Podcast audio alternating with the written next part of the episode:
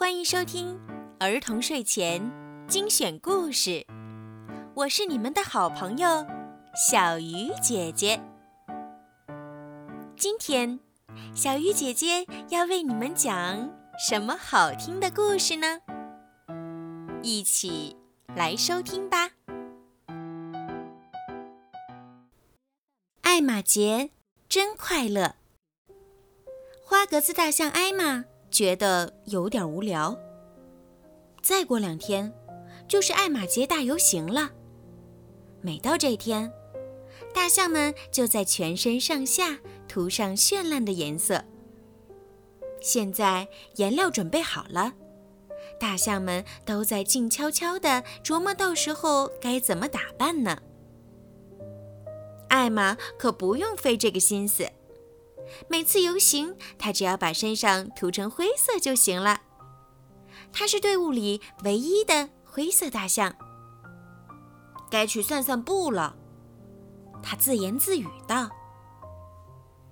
艾玛一边散步一边想：这儿太安静了，需要点笑话或者别的什么事情，让气氛活跃起来。他走到一个池塘边。看着自己的倒影。你好，艾玛，他对水中的自己说：“刚刚你告诉了我一个不错的主意，谢谢你。”艾玛回到家时，别的大象还在一声不吭地思考呢。艾玛走到其中一头大象身边，悄悄对他说了几句话。那头象笑着挤了挤眼睛，什么都没说。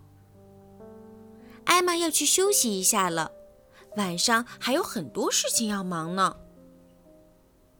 天黑以后，艾玛等啊等啊，一直等到大象们都睡着，然后他小心翼翼地开始行动了，生怕把别的大象弄醒。日出之前，艾玛完工了。她蹑手蹑脚地向森林的另一头走去，想在天亮之前再睡一会儿。这天早上，第一头醒来的大象看了看自己身边的大象，说：“早上好，艾玛。”随后。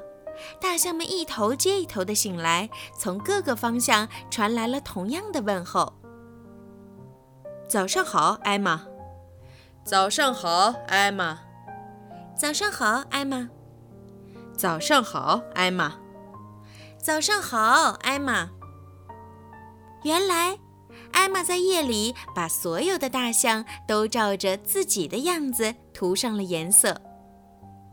现在到处都是艾玛，根本没人知道哪个才是真正的艾玛。于是大象们互相问道：“你是艾玛吗？”“不知道啊，可能今天是吧，但我敢肯定，昨天还不是呢。”被问到的大象也许就会这样回答。这时，一头象大喊。这又是艾玛捣的鬼！走，咱们去河里冲个澡，把颜色洗掉，这样就能知道谁是真的艾玛了。大象们跑到河边，扑通扑通跳了下去，哗啦哗啦的朝着对岸趟过去。到了对岸，大象们愣住了，它们都是灰色的。艾玛在哪儿呢？他们问道。在这儿啊！一头灰色的大象说：“你们没认出我来吗？可是你的颜色跟我们一样呀。”别的大象惊讶地说：“对呀。”艾玛说：“这多好呀！我一直想和你们一样呢。”这太可怕了！一头大象说：“艾玛可不能和我们一样。”要是没有原来的艾玛，一切就都变样了。哎，我也没办法。艾玛说：“除非……”除非什么？大象们问。看，刚才洗下去的颜料还在水里飘着呢。也许我跑回去在里面泡一下，还能恢复原来的样子。快试试吧！大象们喊道。无论如何，得让你的颜色回来。哟哈！艾玛喊着，趟过河，消失在对岸的树林里。一眨眼的功夫，艾玛冒了出来，大口大口地喘着气儿。她五颜六色的花格子又回来了，太棒了！对岸的大象们欢呼道：“这办法真好，我们的艾玛又回来了。”大象们说完，异口同声地喊道：“艾玛，艾玛，艾玛！”突然，树林里又钻出来一头大象，站到了艾玛身边。“你们是在叫我吗？”他问道。大象们安静下来，一下子愣住了。这头大象浑身湿淋淋的，像是刚从河里出来一样。艾玛和那头大象一起笑得直不起腰来。上你的当了！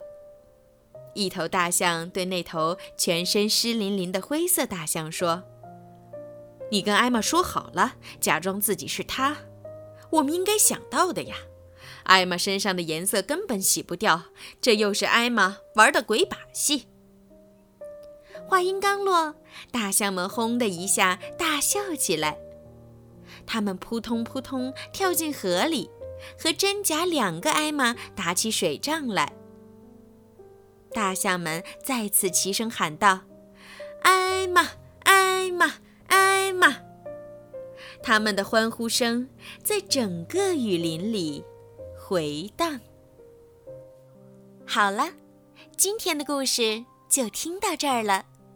如果你们喜欢听小鱼姐姐的故事，记得帮小鱼姐姐点赞、转发和评论。也可以把我的故事分享给你们的好朋友们，一起来收听。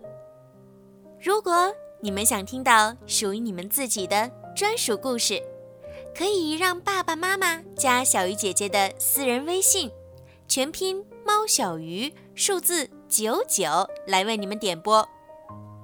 好了，时候不早了，宝贝们，晚安。